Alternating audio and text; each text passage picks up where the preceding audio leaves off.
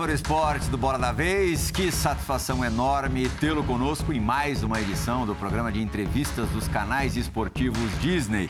Aqui do meu lado esquerdo, nosso futuro correspondente em Madrid, Gustavo Hoffman, que todo mundo já conhece de muitos anos aqui na ESPN. Na minha frente, Abel Neto, que sabe tudo da Baixada Santista, do Santos Futebol Clube. Sabe tudo de todos os lugares do mundo, mas especialmente ali daquele pedaço Exagero. onde o nosso convidado começou no futebol. Muito jovem, na verdade, muito jovem ele é até hoje.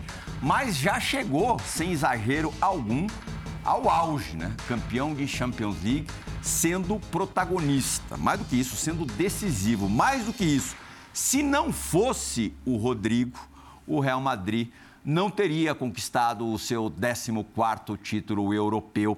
Todo mundo sabe o que aconteceu com ele, todo mundo sabe o que aconteceu com o clube merengue. Rodrigo, você foi o herói da semifinal. Não jogou a final, como aconteceu com o Lucas, que teve aqui duas semanas atrás no, no Bola da Vez. Tottenham é, e Ajax, depois Tottenham e Liverpool, mesmo Liverpool aí o ponto em, em comum. É, só que você foi campeão, então a tua façanha foi ali endossada, acaba se tornando maior. Você no banco, além da natural chateação é, de não estar participando, de não estar começando a decisão, apesar dos dois gols e da jogada do, do gol da, da prorrogação, é, imagino que o teu sentimento ali de, de torcedor também aflorou como nunca. Foi o jogo na sua vida, na sua curta vida, em que você mais sofreu? Você entrou ali no final, mas passou boa parte no banco de reservas. Foi o dia que você mais sofreu no papel de torcedor? Agradeço a tua vinda aqui ao Bola da Vez. Eu que agradeço, é um prazer estar aqui com todos vocês e com certeza foi um jogo difícil assim para mim por tudo que eu tinha feito na, na semifinal e eu tava doido para para entrar. Eu tinha, eu tinha certeza que se eu entrasse com mais tempo eu faria gol. tinha esse sentimento dentro Que de mim. fobia, hein? É, eu tinha esse sentimento dentro de mim, foi, tava agoniado ali, doido para entrar. Até no final do, do jogo comecei a brigar com o Ancelotti. Não, eu tenho que jogar, eu tenho que jogar. Ele falou, calma, eu vou te colocar. E ele foi enrolando, enrolando. É verdade? Em que momento do jogo exatamente? Ah, eu não sei certo assim com quantos minutos foi, mas foi mais quase já indo pro final do jogo. O que, que você falou pra ele? Eu falei, professor, eu não vou jogar, não. aí ele falou. essa? Aí. Aí ele falou assim, não, calma, a gente precisa fechar, não sei o que, tava 1x0. Sim. E, e, às vezes ele quer, quer fechar um pouco mais o time. né? Ele falou, calma, a gente precisa fechar. Aí eu falei, pô, mas, tipo, dei aquela, pô, a gente tá aqui por causa de mim, né? eu, te- eu tenho que jogar, eu tenho que jogar. Ele falou, não, calma, você vai jogar. E, aí ele me colocou mais pro, mais pro final. Mas o que, o que vale, vale é o título mesmo. E, claro, a história foi escrita na semifinal e eu fico muito feliz por isso. Você estava com uma sensação boa de que o título viria? Ah, com mu- muita sensação boa, porque tudo que a gente passou, né? Desde as oitavas com o Paris, depois o Chelsea, depois o Manchester City. E na final outra pedreira também, mas a gente tinha esse sentimento de que a gente iria ganhar. Uhum. Abel, que prazer tê-lo no, no Bola da Vida. A gente fez o programa remoto algumas vezes durante a pandemia, Fizemos. mas assim, presencial é a primeira vez e é muito legal tê-lo aqui. Prazer é meu de estar com vocês, com você, Plihal, no, no, no Bola da Vez. Aqui, né, em loco, Hoffman, Rodrigo e com vocês, fã de esportes. É, você falou agora da, da ansiedade, né? A vontade, claro, de estar naquela final, depois de tudo que você fez. Eu queria voltar um pouquinho, mas não ainda do Santos, no próprio Real Madrid. Como que é para um, um jogador que desde cedo você era uma estrela nas categorias de base e tal, chegar e ter que esperar a sua vez, né? Aquele período de adaptação, não vai jogar ainda, quando entra, entra na reserva, demora para se adaptar. Como que foi para você isso? Você sofreu com isso? É, no começo é um pouco difícil, só que era uma coisa que, que eu fui preparado. Eu sabia que isso poderia passar, que é o normal, assim, passar com, a- é, com todos os jogadores. Mas eu acho que eu fui muito, fui muito melhor. Em pouco tempo eu já estava fazendo hat-trick em Champions League. Então, é, as coisas foram rápido para mim, eu não, não sofri tanto assim. Tive, claro, as épocas que eu, que eu ia jogar no Castilho era até meio.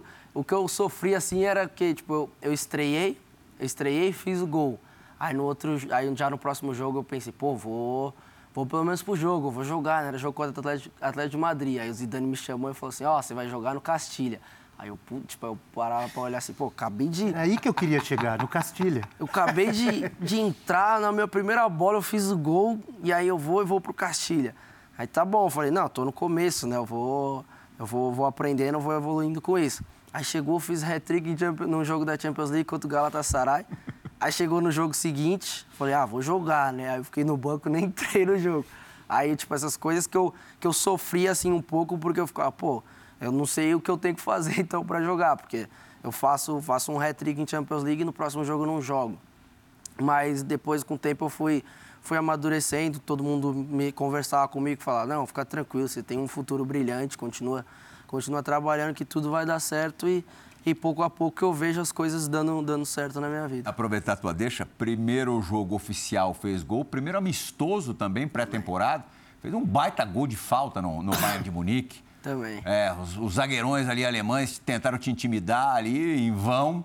É, quer dizer, você, você, chegou chegando mesmo, né? O cartão de visita foi o melhor possível. Foi, foi. Eu cheguei muito bem. É, no primeiro amistoso, contra o Brian, já fiz o, o, gol de falta. Então, acho que ali já começaram a me olhar com os olhos diferentes, porque vem um menino do Brasil, tudo.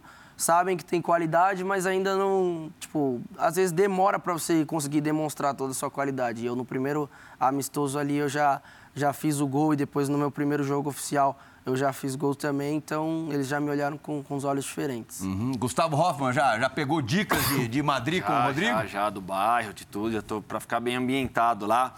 Rodrigo, isso que você citou do seu início de fazer gol, jogar bem, depois né, não ser relacionado, não entrar. Isso também aconteceu com Vinícius, nos primeiros meses dele de Madrid.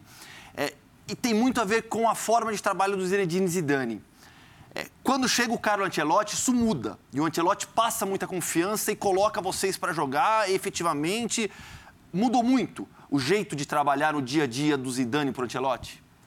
Ah, mudou um pouco. É... Acho que, claro, o Zidane é um ótimo treinador, também gostava, gostava muito dele, ele tinha muito carinho por mim, é, gostava de trabalhar com ele. Só que, infelizmente, tipo, pelo menos no tempo que eu tava, claro, antes ele ganhou muitas coisas, no tempo que eu tava, o time não não tava tão bem como a gente vê o time agora.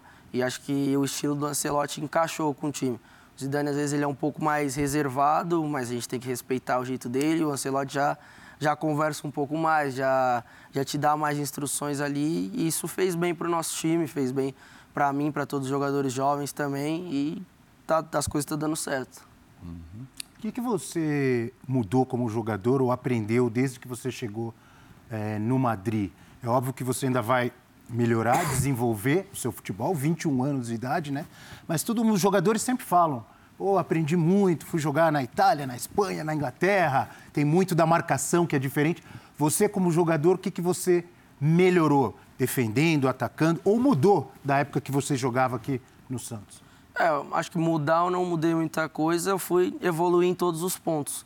É difícil citar um assim, mas eu acho para mim em todos os pontos eu, eu evoluí. Quando você chega na Europa, você começa a jogar com os melhores jogadores do mundo, então é, é natural, tipo, seu domínio ficar melhor, seu chute ficar mais forte, fica mais certeiro, assim. É, na hora de você marcar, você sabe melhor, assim, como marcar. Acho que em todos os, em todos os pontos eu evoluí. Uhum. Você chega com 18 anos, né? Isso. No Real Madrid. No Real Madrid, com todos aqueles craques, como não se intimidar é, diante dessa, dessa circunstância?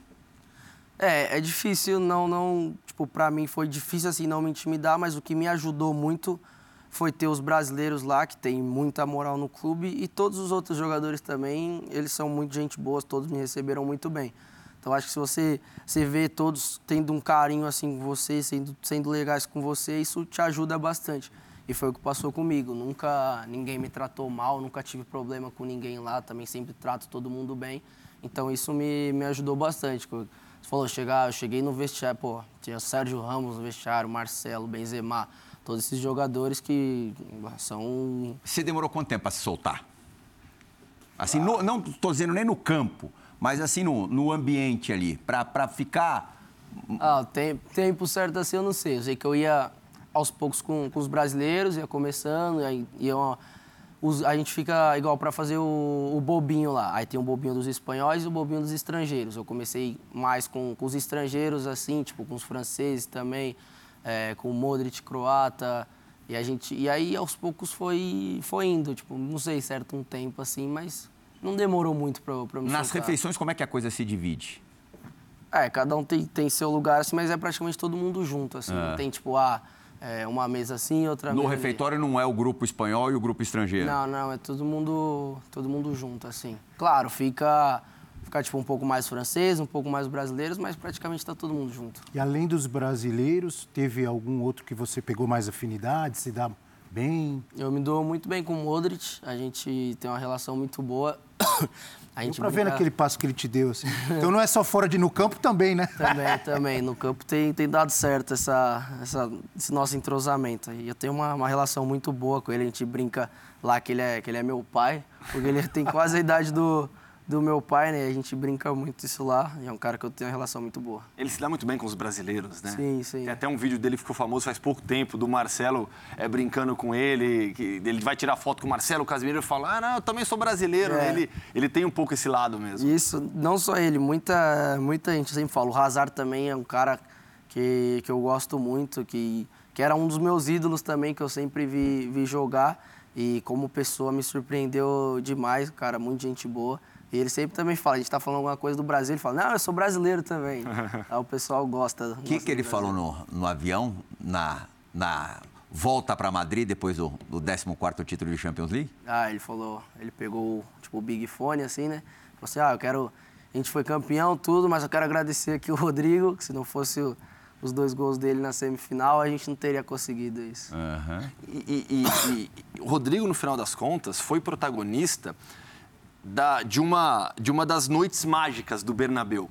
né? Na Espanha tem muito isso. E a repercussão, principalmente na semifinal, né? com a classificação no Real Madrid, é, na imprensa espanhola, até nas entrevistas, você viu o Modric falando, o Casemiro falando, as noites mágicas do Bernabéu, essas vitórias incríveis do Real Madrid em noites de Champions League. O que é uma noite mágica do Bernabéu?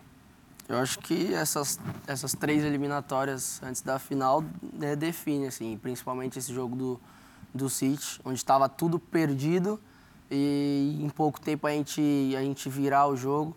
É muito legal que depois que eu fiz o primeiro gol contra o City, é, deu seis minutos de acréscimo, né? E a torcida tipo, começou a comemorar os seis minutos de acréscimo como se, se fosse um gol. Então, essa, essa mágica que o Bernabéu tem, que a torcida lá tem de acreditar até o final, a gente sempre luta até o final, a gente tem muitos gols saindo na parte, na parte final do jogo. Então acho que essa é essa mágica aí, viradas históricas, assim, jogos grandes e acho que essa é a mágica do Conta a tua história deste seu segundo gol. Da tua perspectiva, como é que tudo se deu? Ah, muito... ah, tem muita coisa nesse, nesse, nesse segundo gol. Tem como voltar para... Depois, na edição, a gente, a gente vai voltar e, e o nosso For Sport vai acompanhar Olha lá, olha lá, o direitinho. Cruzamento, desvio. A bola bateu na, na cabeça do Asensio, tipo, o zagueiro ia tirar, ó, na hora que o Carvajal cruza, o zagueiro ia tirar, só que aí o Asensio deu de cabeça. E aí ela, esse desvio dele. Mas desde a tua bola pro Militão, a coisa já conspirou a favor, né? Já, porque eu fui tocar pro Militão pra, pra ele ajeitar pra mim, só que eu toquei errado. Uhum. E aí, se eu não tivesse tocado errado, não, talvez não teria saído o gol, porque a bola foi lá pro outro lado, o Militão correu, tocou pro Carvajal, que aí driblou o cara e cruzou. E aí vem o, o Asensio de cabeça e depois, e depois eu A cabeceei. gente vai ver agora no telão o início. É, não dá pra ver direito, mas essa bola que o errado. Militão foi buscar longe já foi do seu passe, né? Sim. É. E ali também eu ia entrar na frente do zagueiro, só que ele meio que me empurra, aí eu volto e vou atrás dele. Aí é onde- bem onde a bola vai. Mu- ah, muita coisa aconteceu nesse, nesse lance aí Você faz a jogada do gol da, da prorrogação, né? também. Passou pela tua cabeça cobrar o pênalti ou não? Ah, eu, eu tava preparado também pra cobrar se precisasse ali. Mas eu acho que eu, eu poderia cobrar se o Karim não tivesse em campo. Aham. Ele bateu praticamente todos os pênaltis da temporada e é ele que treina. E, então, não- meio que não tinha o porquê eu bater ali se nosso batedor oficial era ele. Aí ele perguntou se eu queria bater tudo É isso, fazer tem uma pergunta de um fã do esporte aqui, o Felipe, que ele falou: o que que passou na tua cabeça quando o Benzema oferece a bola para você cobrar o pênalti? Pô, na hora, a única coisa que passou foi, é, é legal tudo, eu, eu ter a oportunidade de fazer um hat-trick numa semifinal, mas eu acho que nesse momento meu, meu time tem que vir em primeiro lugar. E se o carinha é o cobrador oficial, não, tenho, tenho que falar para ele bater. E ele, tipo, entendeu na hora. Eu falei, não, é você que bate. Ele falou, tá. E ele pegou e bateu. Estava olhando uma reportagem do Marca desses dias, é, falando sobre seu contrato, sobre sua fase espetacular. Você tem contrato até 2025 e que o Real Madrid, os dirigentes estariam em contato com seu staff, não sei se é verdade, para uma renovação até 2028. Isso é verdade? Ah, eu... São, é muito tempo de Real Madrid. Além de 2025, vem muito mais por aí? Não, é tá eu, eu quero ficar no Real Madrid minha vida toda, mas eu ainda não, ainda não sei de nada. Acho que meu pai, meus empresários, é, se tiver alguma conversa, eles sabem, ainda não estou sabendo. É, claro, espero que seja verdade. Quem não quer renovar o contrato com, com o Real Madrid, mas ainda não, não sei de nada. Uhum. A gente tem algumas perguntas gravadas é, e uma delas vai ser sobre um cara que também poderia tranquilamente é, finalizar a carreira no Real Madrid pelo que ele conquistou lá. Afinal de contas, ninguém no Real Madrid, ninguém com a camisa do Real Madrid venceu tanto quanto o Marcelo. Mas a pergunta não vai partir do Marcelo, não. Vai partir de outro cara que está lá há um tempão e também tem cinco Champions League na prateleira. Fala, Casemiro! Fala, Rodrigo. Fala, Plihal. Fala, fala, galera do programa Bola da Vez. Rodrigo, é, me pediram para eu fazer uma, uma pergunta para você aqui, cara. E sinceramente eu não tenho não tenho uma pergunta para você, cara. E sim tenho um. Eu queria que você contasse um pouco, cara. Acho que é, aqui para nós aqui, para a galera que está assistindo o programa, de uma pessoa importante para nós, cara, que é um amigo nosso e é uma pessoa muito importante para nós. Eu queria que você comentasse um pouco aqui. É, recentemente, nosso, nosso grande amigo Marcelinho falou que vai sair do clube. Queria que você falasse, cara, aqui para a galera da, da SPN aqui, cara, para todo mundo que está ouvindo, é, da grandeza desse cara, da pessoa desse cara, da alegria que ele transmite para nós no vestiário, cara, e, e sem falar que ele é uma lenda, né? É, muita gente aqui no Brasil imagina, muitas vezes é, imagina a lenda que ele é, mas para nós, cara, que nós estamos todos os dias na cidade, no clube, queria que você contasse um pouco, cara, e, e transmitisse para a galera aqui é, o, tão, o tão grande que o Marcelo é no clube, o tão grande que o Marcelo é na, na cidade, pô, como é, da vez que nós saímos, uma vez nós fomos no shopping e o transtorno que nós, que nós fizemos no shopping é, junto com o Marcelo, claro. E, então, queria que você contasse para nós aí um pouco, um pouco da história do, do, nosso grande amigo Marcelinho, que vale a pena, cara, que tudo que ele fez para o nosso clube, para o Real Madrid, é, vai ser pouco falar, porque é, o, é, o, é uma lenda, uma lenda viva para nós no, no Real Madrid, né? Bom, fica fácil, né, falar de, como ele falou, uma lenda viva. É, Marcelo é um cara que eu sou muito grato por, por tudo que ele, que ele fez por mim desde o do primeiro dia. É, antes, antes de eu chegar no Real Madrid, a gente se encontrou no Rio e desde, desde essa, desse primeiro encontro ele já foi, foi uma pessoa muito importante para mim. Ali ele já começou a falar algumas coisas, já foi me dando uns toques. Então, desde o primeiro dia que eu cheguei, eu já tinha uns toques que ele, que ele me deu antes. Então, já meio que sabia o que fazer em, em tais situações. E, e logo depois, ele, durante esses três anos que eu, que eu joguei com ele, ele me ajudou muito. É, não, tenho, não tenho nem palavras para para agradecer tudo que ele fez por mim, pela minha família também. Muitas vezes ele, ele tem muito boa relação com meu pai, com a minha mãe, com a minha irmã. Minha irmã ama ele. Sempre depois dos jogos, minha irmã fica lá no colo dele, fica conversando com ele. E... Irmã de quatro anos, né? Quatro né? anos. E, pô, cara, é uma lenda viva, é o maior, maior campeão da história do, do, nosso, do nosso clube. E legal também da, da história do, do shopping, né? A gente foi no shopping, acabou o treino. E a gente falou, pô, vamos tomar uma, um açaí, né, no shopping. E aí foi, a gente achou que. Eu também não sei o que passou na nossa cabeça de achar que iria no shopping ia ser, ia ser tudo normal. E aí daqui a pouco, e aí, tipo, a gente chegou, parou no açaí, tipo, papo de 10 segundos. A gente olhou para trás, tinha mais de 100 pessoas atrás. E aí o Marcelo, o Marcelo é muito bom, o Marcelo começou a dançar com o pessoal. Era como se ele fosse um, um professor de dança, assim, e todo mundo e todo mundo. Parou o shopping. Parou o shopping, todo mundo dançando. E o Casemiro também. O Casemiro é, é um pouco mais sério, assim, Casemiro fortão. e a gente precisava de todo jeito ir embora. E aí o Casemiro falou assim, ó, ó, se liga que eu vou fazer aqui também. Aí o Casemiro colocou a touca dele, fechou a cara assim, ó, aí ninguém chegava perto do, ninguém chegava perto do Casemiro para ele conseguir ir embora. E, pô, voltando do Marcelo, é é a relação muito boa com ele. Aí o filho dele também joga na Você base do bateu uma bola com o mais velho? Já, ele- a gente vai ver ele jogar lá direto. Isso que eu ia falar. Mas a é gente- promessa, né? É, o Enzo tem tudo pra, pra ser um craque também.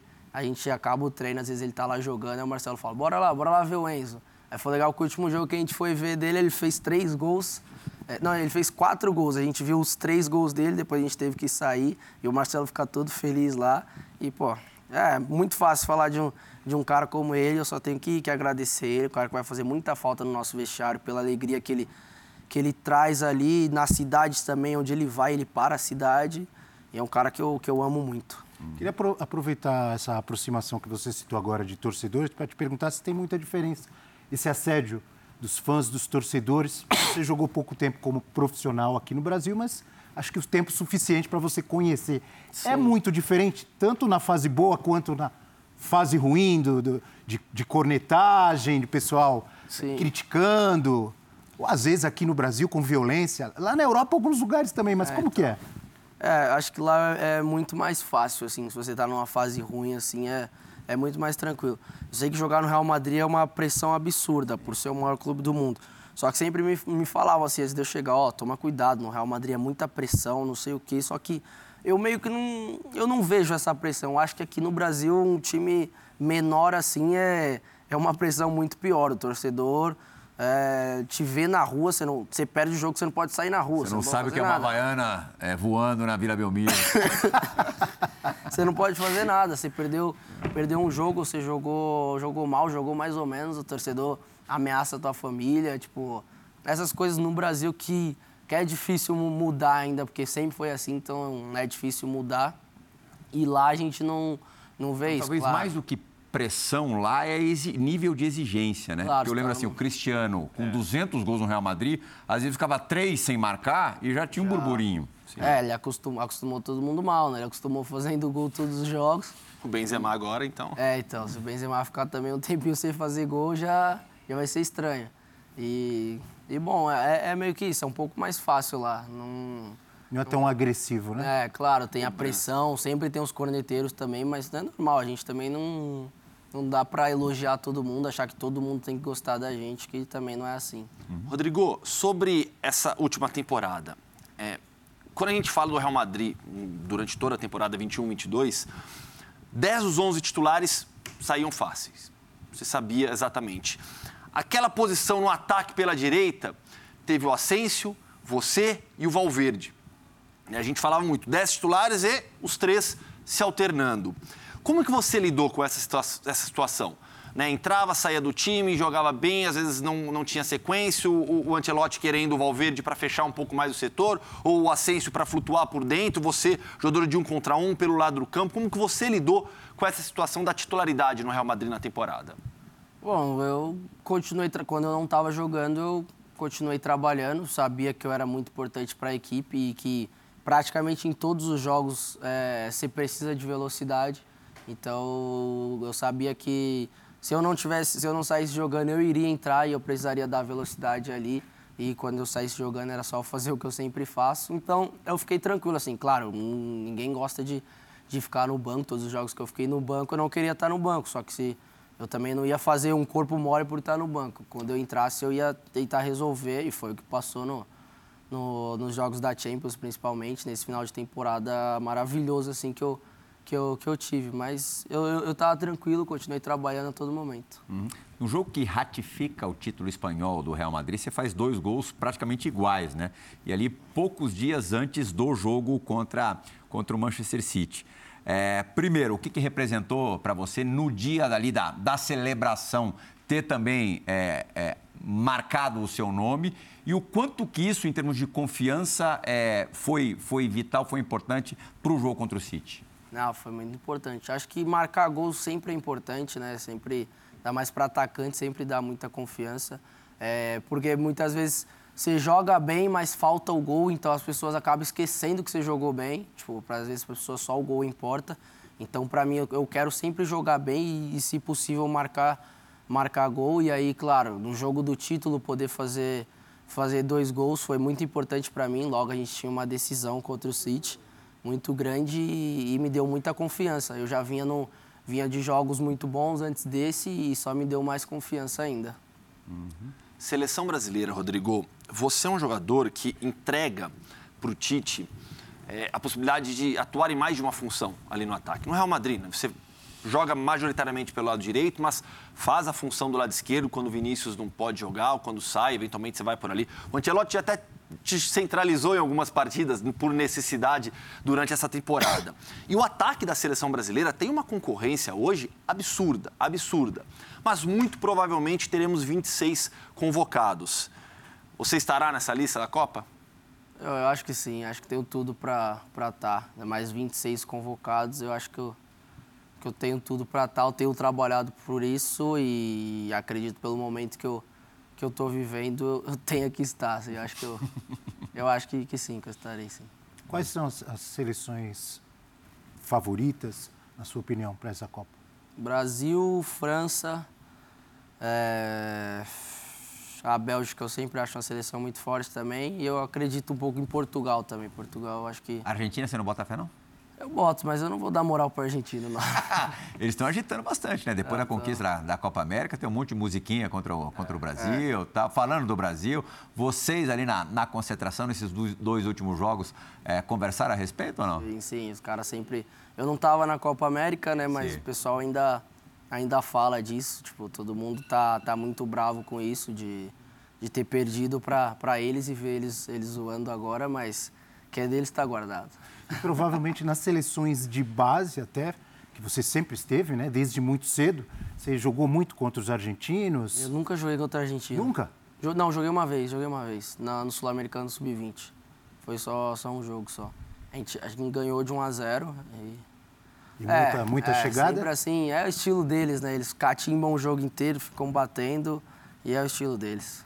Uhum. Eu senti que tem alguma coisinha, assim. Acho que se ele pudesse, tipo, ser campeão do mundo ganhando da Argentina na nossa, final, você nossa. ia ter mais prazer do que fosse contra a França. Com certeza. Tô certo ou tô errado? Com certeza. Não, não só eu, todo brasileiro. é, não, mas sabe que assim, o Plihal perguntou, né, mas é, a impressão que eu tenho, muito também pelo que o Richarlison publica, o Richarlison acho que é quem mais vem agitando o lado é. de cá também. Os caras né? provocam mas ele também, né? A rivalidade Brasil-Argentina é histórica, ninguém aqui precisa explicar, mas esses times atuais de Brasil e de Argentina estão nutrindo uma rivalidade ainda maior. Por isso que eu também tenho esse sentimento de que essa equipe do Brasil e essa equipe da Argentina, vocês estão ali se pegando e tá mexendo. Essa rivalidade está mais forte mesmo, né, Rodrigo? Sim, acho que por, por conta da Copa América, né? De, de ter perdido para eles em casa foi um pouco, foi um pouco doloroso para os jogadores que estavam. E e ver eles com musiquinha, fazendo tudo que eles estão fazendo. Então acho que aumenta cada vez mais a rivalidade. No... Só que isso é gostoso também no futebol, né? Ter uma rivalidade assim, ter provocar provocação do outro lado, acho que isso deixa, deixa mais bonito o jogo. Só tem que tomar cuidado com o jogo agora, último das eliminatórias, efetivamente, para ninguém ser suspenso, né? Porque aí prejudica vale para a fase de grupos, né? Em caso de expulsão, né? Sim, sim, sim, sim. Agora, no clássico de Madrid, você cruza com alguns desses argentinos, né? É, no Atlético né, tem o. Depou. Depou, Correia. Correia. Correia. É. é. mas lá não Depou tem... é chatinho, não é não? Chatinho, chatinho. Ele, ele gosta, de, gosta de provocar, mas tem um, um jogo lá no Bernabéu, o Casimiro pegou ele, aí ele ficou quietinho. que tipo de provocação? Ah, eles querem, em vez de jogar a bola, eles querem ficar falando o tempo todo, quer é, te, te, bate sem bola. Se, você, se ele chega em você que você tá com a bola, tudo bem, tem o que falar. Às vezes você tá sem bola, eles vão e chegam. E...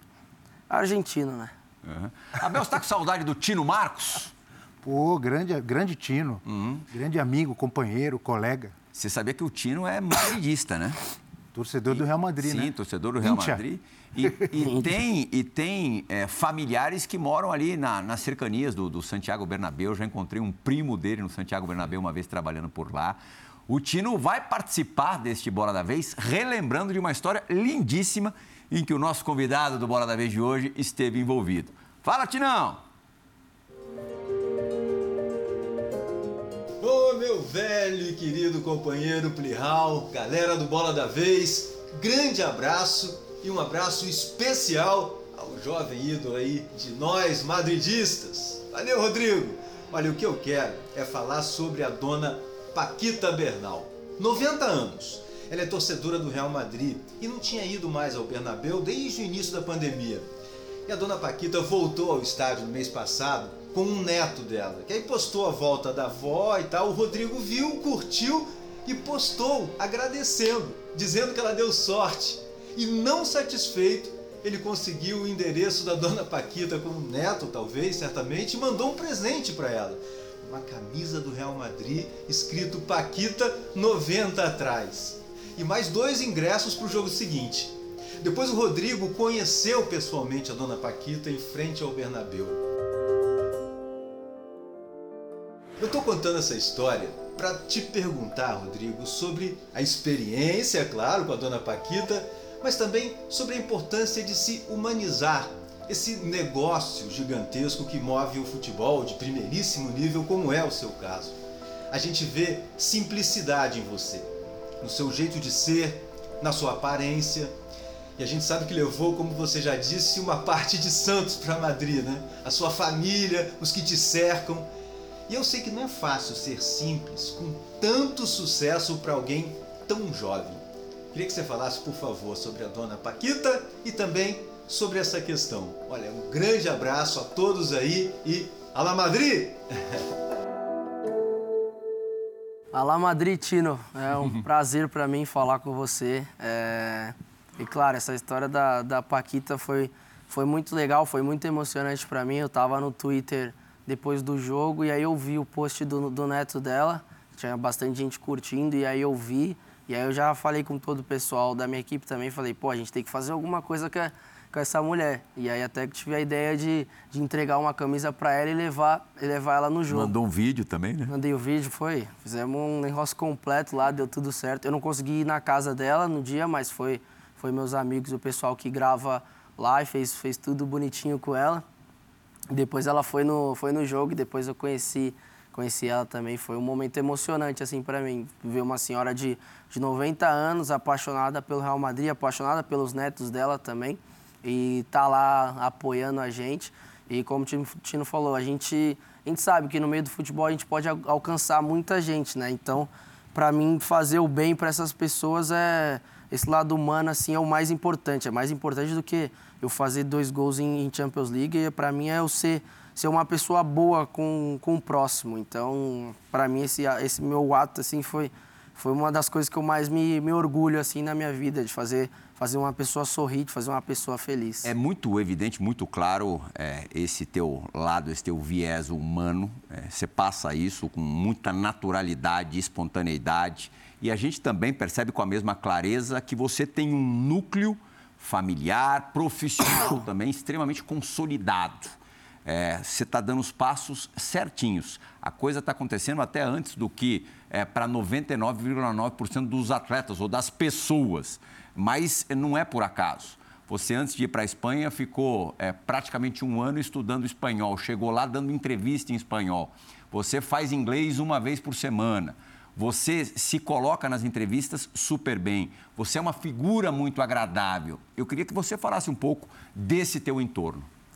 Bom, é, eu, graças a Deus eu estou rodeado de pessoas boas, pessoas profissionais que, que fazem de tudo por mim. A gente tenta profissionalizar todas, a, todas as áreas da, da minha vida, da minha carreira, é, parte jurídica, o marketing, tudo, tudo que, que me envolve, a gente, a gente é sério, a gente tenta fazer tudo bem. E como você falou, o mais importante é eu passar essa imagem com naturalidade, sendo eu mesmo, não ser uma pessoa forçada, assim, que as pessoas vejam, ah, ele está fazendo isso com a Paquita para se aparecer. Tipo, não, é isso, óbvio que não. E bom que eu consigo passar essa imagem, essa imagem natural, que é o que eu sempre, que é o que a gente sempre faz lá. Sempre que eu vou publicar alguma coisa, é, subir algo desse tipo, eu tento que, que seja o mais natural possível, que, que mostre como eu sou mesmo, como minha família me educou que, que acho que isso é o mais legal de tudo. Agora, ninguém fica natural, ninguém,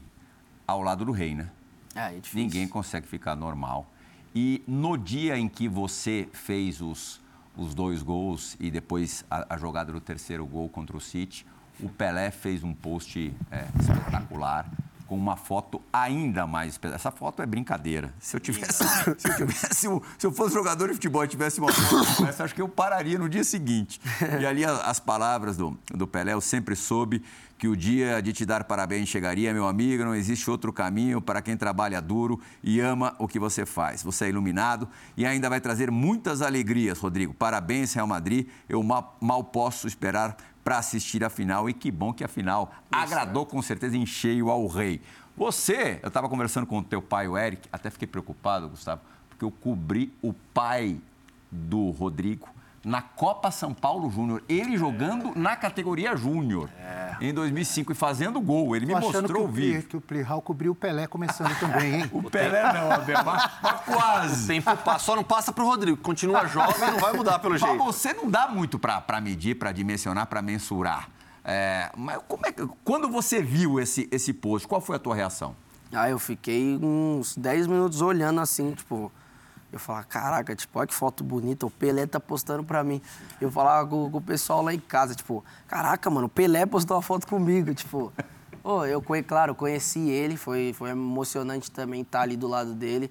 Mas eh, na hora que vê, porque hoje em dia a gente tudo é, tudo é internet, né? A gente liga mais para as coisas na internet.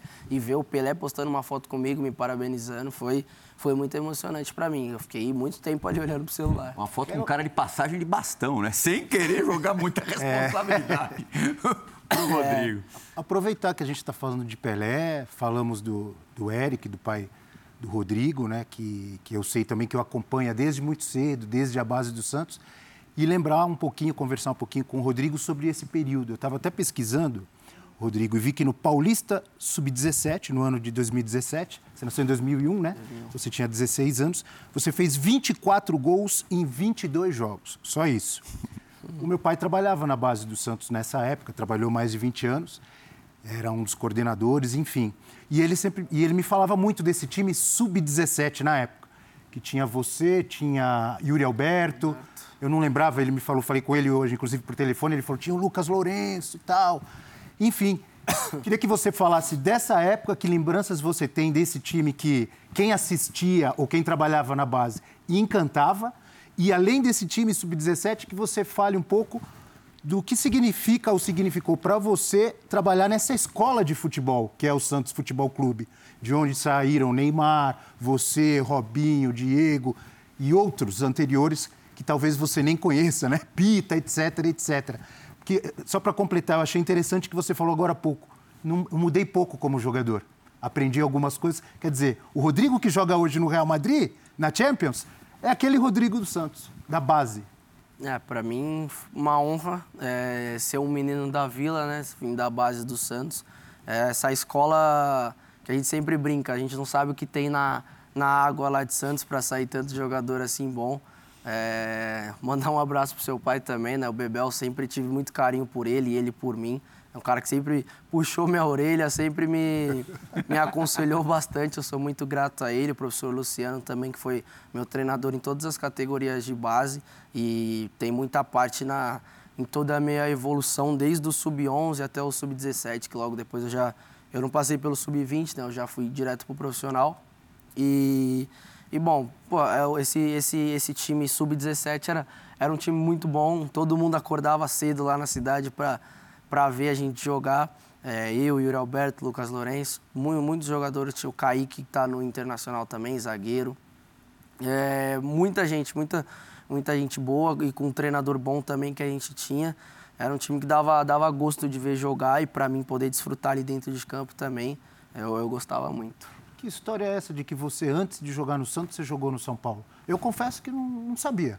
É, você sabia? Eu, eu, sabia, infelizmente eu sabia. então conta pra gente, não sei se você lembra, foi muito, você foi pro Santos com nove anos, é isso? Isso, é, foi, é, foi muito... Como que foi? muito novo, né, no São Paulo. Comecei com oito e, é, do, com oito aos nove, nove eu já fui pro Santos. Foi bem, foi bem rapidinho, assim. Eu joguei futsal, joguei um tempo em, em Cotia também treinei, né? Só treinei em Cotia e depois eu já fui para Santos. Mas por que não ficou? É, acho que o, o, eu lembro que o principal motivo, eu sempre tive a vontade de jogar no Santos, claro. E no São Paulo a gente só treinava e não competia. A gente só iria competir com 15 anos. E no Santos, desde os 10, a gente já competia. Então eu. Vontade de jogar, né? É, Nos ficar- primeiros anos de Santos, você ainda morava em Osasco, né? No primeiro ano. Que horas você ia tre- é, saía de Osasco para ir pro treino? Eu acordava 4, 4 e meia, assim. E 5 Isso com horas. que idade? Com 10 anos. 10 anos de idade. 10 Acordar às anos, 4 horas da manhã todo dia precisa querer muito, né? É, então. E, e aí eu ia de carona com, com um amigo que jogava comigo no São Paulo e depois a gente foi junto pro Santos. E aí ele vinha de Cotia, ele morava em Cotia, ele vinha de Cotia, passava em Osasco e me dava carona pra, pra gente ir pra Santos. E você acordava mais cedo ainda, né? Ô, Rodrigo, é, um, um tema que gerou muita polêmica no final da temporada do Real Madrid foi o anúncio do Mbappé de ficar no Paris Saint-Germain. Né, um negócio que parecia certo, o Real Madrid tentou a contratação dele antes do início da temporada, todo mundo aguardava a decisão dele para trocar de clube, no final das contas ele permaneceu. E o anúncio aconteceu na semana da final da Champions League, tanto é que no Media Day da Champions, esse assunto acabou dominando até as perguntas para todos os jogadores. Como vocês receberam essa notícia internamente? Porque imagino que vocês já esperavam, já imaginavam a próxima temporada com, com o Mbappé. E de repente não, não, não, não teremos Mbappé. Como vocês lá dentro do Real Madrid receberam essa notícia? Normal, acho que, claro, muita gente falava, a gente via isso, claro, nas notícias, que, que, ele, que ele tinha grande chance de ir para o Real Madrid, mas a gente tinha coisa maior para se preocupar. A gente ia jogar uma final de Champions, a gente estava com uma temporada absurda, então a gente não estava nem aí para quem iria chegar ou quem não chegar. E, e foi o que aconteceu, a gente estava focado na final, que era nosso maior objetivo da temporada, ganhar a Champions. E foi isso, a gente chegou, ganhou a Champions, e então quem veio ou quem não veio, pra gente não, não importou. Um eventual Real Madrid Paris Saint-Germain na próxima temporada vai, vai ficar quente, não vai não? É, né, vai ser bom. Esse ano foi, foi bom já também, tipo, não só por isso, mas por, por ser dois, dois grandes clubes e, e vai ser um, um jogo muito grande. Agora, entre nós, Rodrigo, lógico que o Mbappé agrega a qualquer time do mundo. É, o Real Madrid possivelmente ficaria mais forte do que já é. Mas também é uma concorrência a menos ele não vindo, né? Ah, também. Vamos falar a Também, verdade, não, né? É, é um grande jogador, a gente sabe. Mas, igual eu falei, a gente. Nós, nós somos campeões da Champions, então a gente, qualquer outro jogador de fora não, não muda, assim. Uhum. Eu, querendo ou não, claro, a gente sabe que o Mbappé é um ótimo jogador, mas ele, se ele chegaria no Real Madrid, o máximo que ele, que ele poderia fazer é conquistar o que a gente já conquistou. Então não, não, não muda Como é muito. que é a tua relação com o Neymar? É muito boa também. É, é um ídolo pra mim, né? No começo eu tinha muita vergonha de falar com ele, por ser falar, tipo, como é que, que eu vou falar pro meu ídolo? A gente se conhece desde, desde que eu tava no Santos, mas aí agora a gente tá, tá cada dia mais próximo, melhorando a nossa relação. E é um cara que eu tenho como ídolo pra mim. Como é que ele age com você? É, é, Tem aquela coisa de, de te dar dicas, sugestões, toques? Ah, claro. Alguma história assim específica? De, Ou de chamar, algo? Ou chamar de juvenil. né, Trotes de calor? Não, essa de chamar de juvenil, qual- eu tenho 21 anos. Chega um cara com 22 ele, no futebol, ele já acha que pode chamar de juvenil. é, mas claro, o Neymar a gente brinca também, ele já tá na casa dos 30, né? Ele. E ele, ah, ele pode, ele pode me chamar de, de juvenil, me chama de pupilo também, então. É, Essa foto é muito bacana, essa né? foto é bem bonita. Tinha 10 anos aí. Começo lá ainda. lá em Santos. Foi no centenário do Santos, o evento. Eu conhe... Foi a primeira vez que eu conheci o Pelé também, nesse dia. E muito legal essa foto. Tem a- existe algo que ele tenha te, te dito recentemente, assim, que, que você guardou, o Neymar? Ah, ele me disse que, que confia muito em mim e sabe que eu tenho, um- tenho um grande futuro. E, claro, uma vez ele falou pra mim, ó, logo, logo eu vou te passar a 10 da seleção. Ah, ele mandou essa pra você? Mandou essa. Viu? Tem passagem de bastão do Pelé, mas tem do Neymar também. É, eu tô, eu tô numa pressão aí. Ó que, pô, no Paris Saint-Germain não deu nem pro Messi a 10. É, Por falar em pressão, eu sempre gosto de perguntar isso assim para atacantes, né? É, porque imagino que tem os defensores ou aquele zagueiro que é chato. Você fala, puta, esse cara, quando eu jogo contra ele, é difícil de passar, chega junto, às vezes marca bem, nem na pancada, nem na violência. Outros, como você falou, tem argentino que chega. Quais são os caras assim que você fala, putz, vou ter que jogar esse aí, eu vou ter que correr muito, que é difícil de passar, ou que marca muito bem? Eu sempre falo isso. Pra mim, o mais difícil é o Mendy no treino. Eu quase é? sempre treino contra o Mendy. e o Mendy marca muito. É quase, quase impossível passar dele. E pra mim, um defensor mais difícil é o Mendy.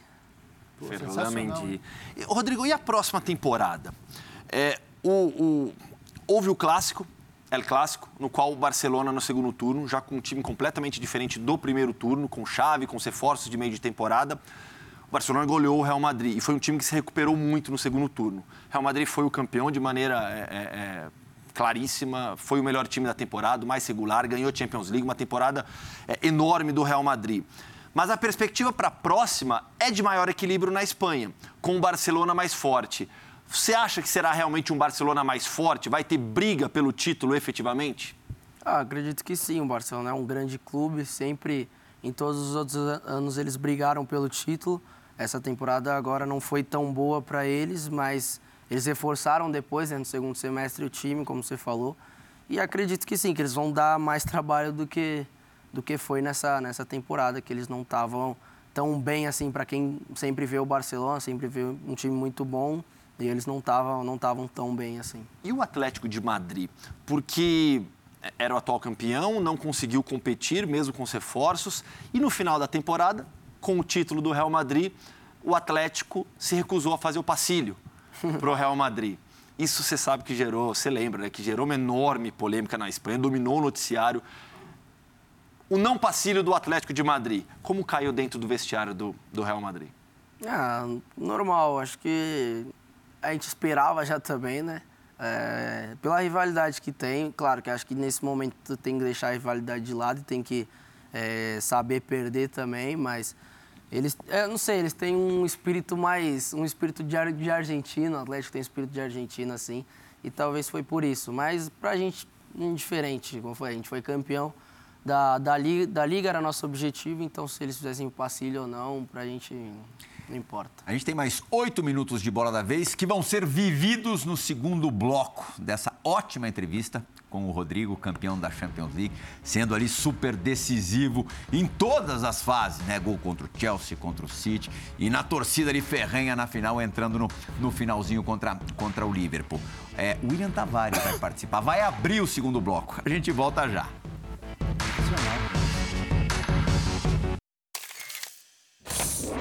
Fala, Plihal, companheiros do Bola da Vez, Rodrigo, seja bem-vindo arrebentando lá no Real Madrid, né? Levantar a plaquinha, ah, eu já sabia, né? Mas para chegar onde você chegou, Rodrigo, tudo tem um começo. E eu queria que você contasse pra gente como é que foi aquela semana onde o Elano te ligou, bateu um papo com você, falou, vem treinar com a gente. E de repente, no jogo seguinte, você já estava em campo contra o Atlético Mineiro. Queria que você contasse essa história. Como é que foi esse período? Como é que foi a hora da ligação? Como é que você se preparou? Se você achava que ia jogar, que não ia jogar, como é que foi a hora que você entrou em campo, a hora que você pisou no gramado com a tua família e a torcida gritando o teu nome, você com apenas 16 anos? Conta pra gente, Rodrigo. Continue tendo muita competência aí, boa sorte lá no Real Madrid. Primeiro um abraço, William. Bom, foi uma das semanas mais felizes assim da minha vida. Eu lembro que eu tava eu lembro que eu sempre tive uma boa relação com o Elano, ele sempre ia assistir meus, meus treinos na base, meus jogos, ele sempre conversava comigo.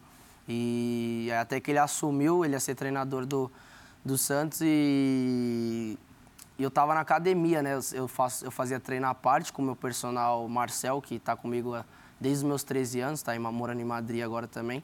E eu fazia treino à parte com ele, eu estava na academia, eu estava alongando assim, e aí meu celular tocou. E aí na hora que eu atendi era o Elano.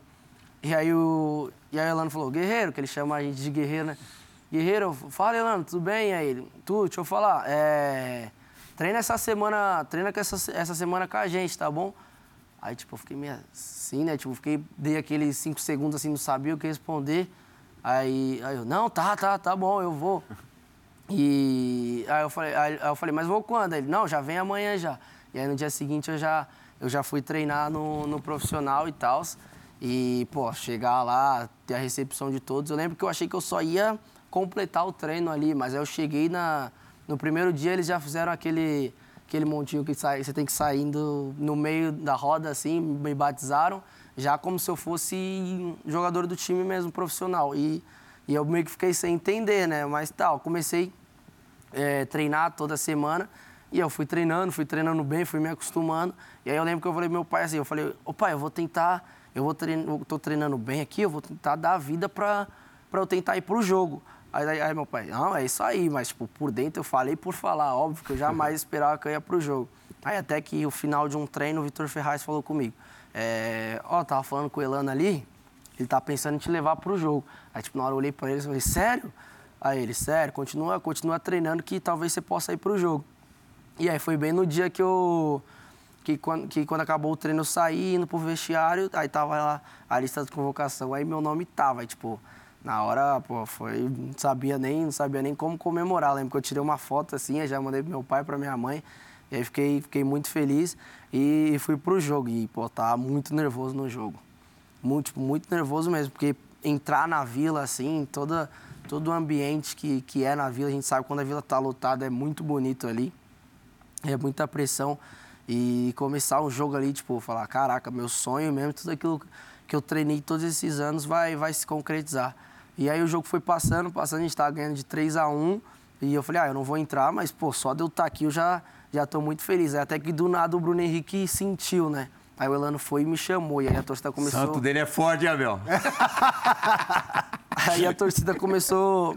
A torcida começou a gritar meu nome. Eu tava aquecendo antes do Bruno Henrique machucar. E eu lembro que a torcida começou a gritar meu nome, aí eu por dentro tava assim, não, não, não grita meu nome não, não quero entrar não. O santo dele é forte, né? Por isso que o Mbappé não foi lá pro Real Madrid. Eu tava com, tava com, nossa, tava com medo, tava nervoso. E a torcida gritava, não, não, para de gritar meu nome, pelo amor de Deus. Aí o Lano me chamou, assim, eu entrei e, pô, realizei, realizei um sonho ali. Sou muito grato ao Elano por essa oportunidade. Poder, minha família toda no estádio, ali na vila, me vendo jogar, fiquei muito feliz. Para o ímpar entre vocês dois para ver quem faz a, a, a última pergunta, a pergunta derradeira do programa. Eu, eu tenho uma aqui. É. Mas se vocês forem rápidos. Não, é rapidinho. O cara que faz gol de cabeça, faz gol de tudo que é jeito, sempre foi artilheiro desde a base, já vestiu a camisa da seleção brasileira desde a base, prestes a disputar uma Copa, campeão da Champions. O que precisa melhorar o jogador, Rodrigo? Esse, isso aqui eu preciso melhorar. Ó, tá parecendo o pai dele, hein? É, tudo. Tudo? Tudo. Eu acho que todos os dias a gente tem que melhorar em tudo. É, chute com a perna ruim, cabeceio, é, tá cada dia mais rápido, mais forte. É, acho que tudo. Pra mim, né, sempre que me perguntam isso, eu, eu entendo que eu tenho que melhorar tudo. Bem curta, então, também. É, você citou a Vila. Na Espanha, qual é o estádio mais difícil para se jogar como time visitante? E por quê? É, tem bas- bastante estádio difícil. Acho que o do, do Sevilha é bem difícil de jogar, a torcida deles ali é bem chata também. E eles estavam com, com um time muito bom essa temporada. Foi um estádio muito difícil de jogar. Na Europa, em geral, você sofreu no campo do Galatasaray, né?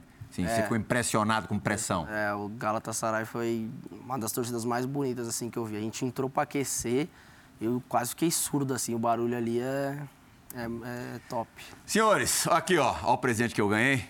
Ó que camisa espetacular. Essa, essa é uma camisa efetivamente histórica. A camisa do Real Madrid é linda. Não importa o ano, o modelo, essa já é o modelo da, da temporada passada, uma temporada aí tanto com o título da Liga e da, e da Champions. Mas, falar em camisa, a gente vai mostrar o Rodrigo agora vestindo uma camisa. Lá- Pô, não sei nem de que época que era. Sim. Talvez a época do, do Roberto. Aí do Beckham a camisa. Ah, é? A gente vai ver uma. Essa, essa foto é um achado mesmo. Olha lá, a camisa azul ao lado dos, dos seus. É, é o seu, é a sua mãe? Minha mãe e meu pai. Seus pais. O Eric, uma simpatia, o Eric está aqui acompanhando o programa. É premonição mesmo, né? É. Não, essa daí é da época do, do Cristiano. Ah. Acho que a do Beckham não. Eu não sei se tem foto. O Beckham aí. é velho para ele, João Gonzaga. Ah, mas eu, eu tinha a camisa, pô. Ah, olha que bacana. Você já mostrou pro pessoal do clube lá? Já, já. Eles, eles me pedem direto também, tipo, o pessoal do marketing assim me pede, tipo, ah, me manda isso aí, essas fotos suas pequeno com a camisa do, do Real. Vezes eu, quando faço gol, eles vão e, e fazem montagem assim. Obrigado pela camisa, obrigado pela entrevista, foi ótima. Eh, Já era teu admirador e fiquei agora fã de caderneta. Não, eu que agradeço, é um prazer estar aqui com, com todos vocês e um bate-papo muito bom. Muito bom e muito depressa, muito rápido, né, Abel? Obrigado, Abel. Obrigado, Gustavo. Valeu. Boa viagem. Quando o programa for ao ar, vai estar ainda mais próximo, claro, de você embarcar para a Espanha. Certamente vai, vai colar é, no Rodrigo vizinho. como seus melhores marcadores. Isso aí. Só que ele é mais afável, mais simpático, você pode ficar tranquilo. Por esporte, agradecemos demais pela, pela companhia nessa última hora. O Bola da Vez retorna na semana que vem. Tchau, gente.